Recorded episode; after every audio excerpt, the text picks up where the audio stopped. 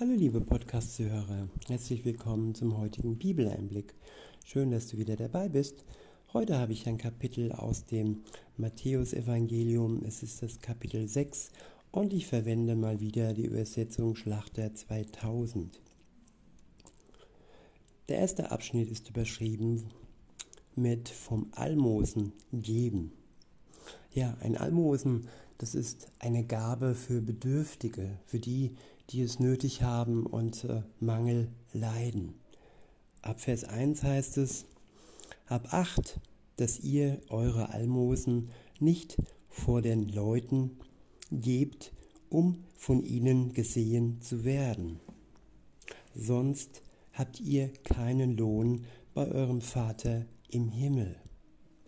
Ja, wenn wir Dinge tun, um vor anderen Menschen Anerkennung zu erlangen, um unseren Stand, um unser Ansehen zu verbessern, dann haben wir vielleicht bei den Menschen einen Fortschritt oder eine Verbesserung, aber bei Gott hat das keinen, keine Wirkung. Denn wer für Gott gibt, der ja hat es nicht nötig, dass andere erkennen, dass man ja dem Bedürftigen etwas gibt. Gott wird es erkennen und er wird uns dafür spätestens im Himmel belohnen.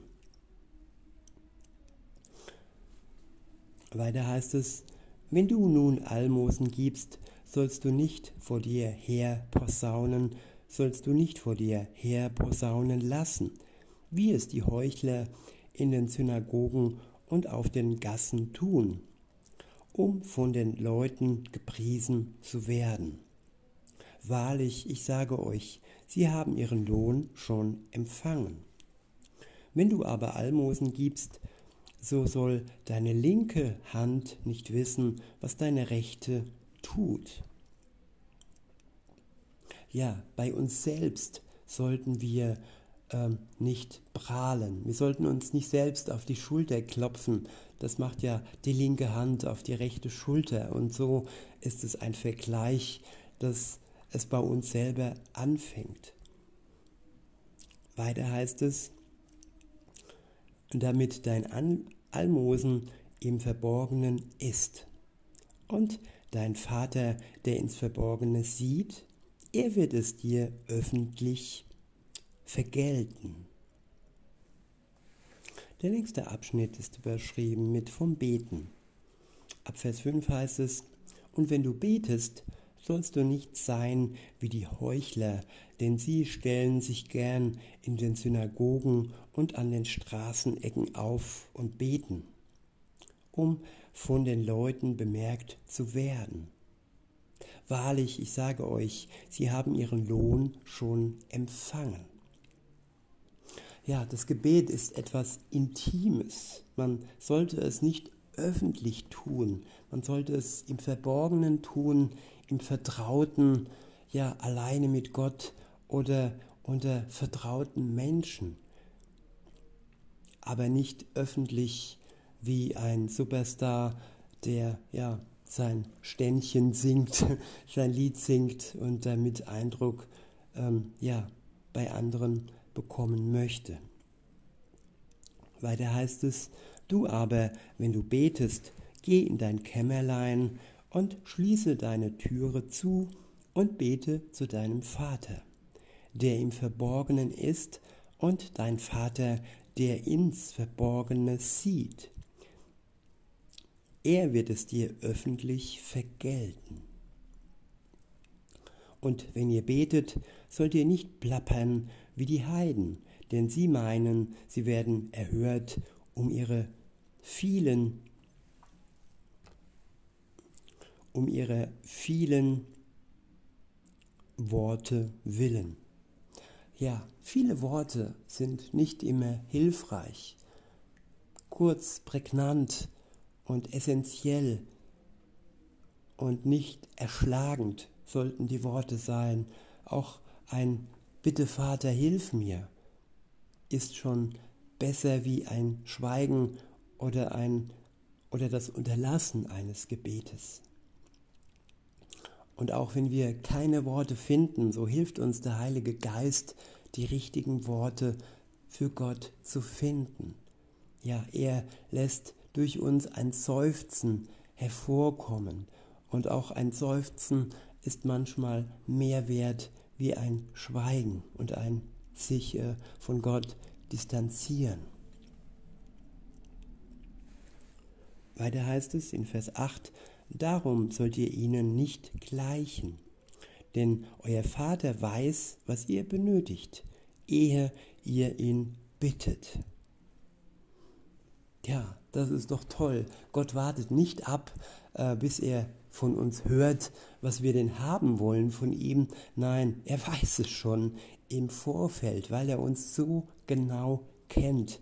Ähm, ist es nicht nötig, dass er erstmal unsere Bitten ja hören muss, sondern ja, er kennt uns durch und durch und unser Gebet bestätigt ähm, vielleicht zum einen das, was er schon weiß und das, was er uns gerne gibt, oder unser Gebet ist eben, ja, ich sag mal noch unreif, dass er es besser weiß wie wir, was wir benötigen. Aber trotzdem hört er uns zu und trotzdem, ja, heilt er uns Stück für Stück, sodass wir, ja, die Wahrheit erkennen und mehr und mehr wahrhaftig werden und dann auch mehr und mehr das bitten, was Gott schon im Vorfeld weiß.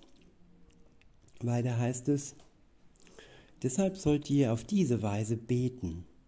Unser Vater, der du bist im Himmel, geheiligt werde dein Name.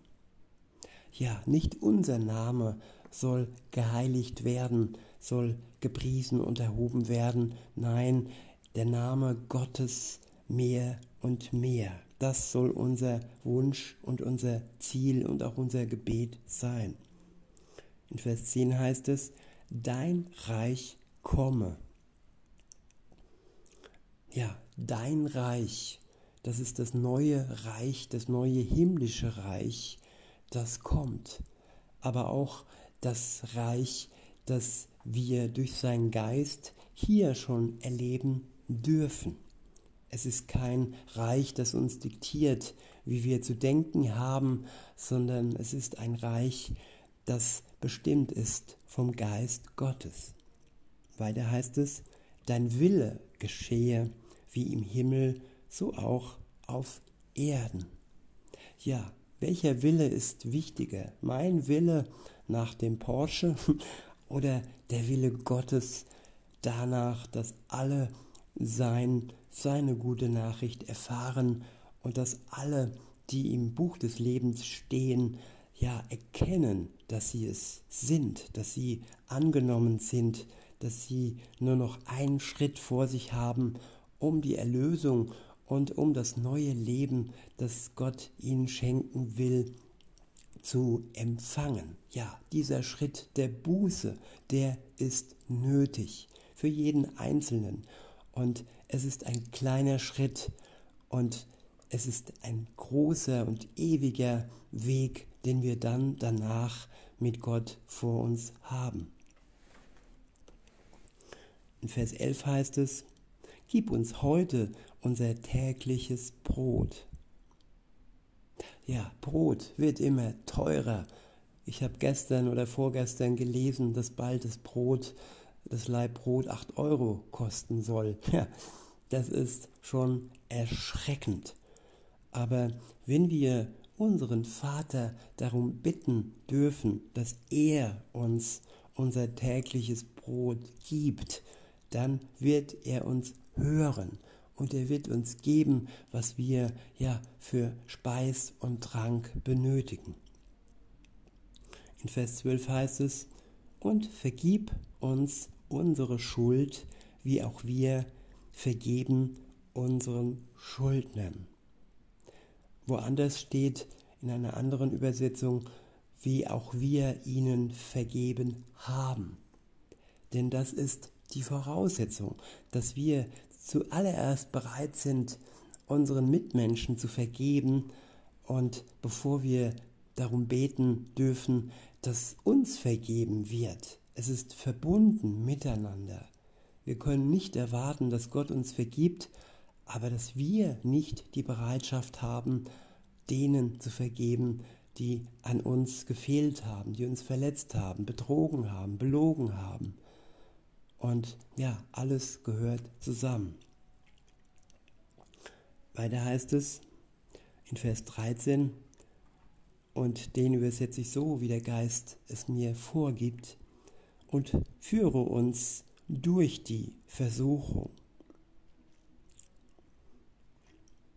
sondern errette uns von den Bösen. Gott führt uns durch die Versuchung. Gott versucht uns nicht. Genauso wenig wie Gott den Hiob versucht hat. Nein, es war der Teufel, der ihn gebeutelt hat. Und es war der Teufel, den Jesus in der Wüste versucht hat. Es war niemals Gott. Gott ist nicht in der Lage, den Menschen zu versuchen. Er ist aber in der Lage, uns durch die Versuchung zu führen, dass wir hindurchkommen, dass wir ja die Siegeskrone am Ende durch die Probe, die uns gestellt wird, bekommen. Ich wiederhole und fahre fort und führe uns durch die Versuchung. Errette uns von dem Bösen. Denn dein ist das Reich und die Kraft und die Herrlichkeit in Ewigkeit. Amen. In Vers 14 heißt es, denn wenn ihr den Menschen ihre Verfehlungen vergebt, so wird euch so wird euer himmlischer Vater euch auch vergeben. Wenn ihr aber den Menschen ihre Verfehlungen nicht vergebt, so wird euch euer Vater eure Verfehlungen auch nicht vergeben. Ja, bei diesen Versen, liebe Zuhörer, möchte ich es für heute belassen. Ihr könnt gerne weiterlesen. Ich wünsche euch noch einen schönen Tag und sage bis denne.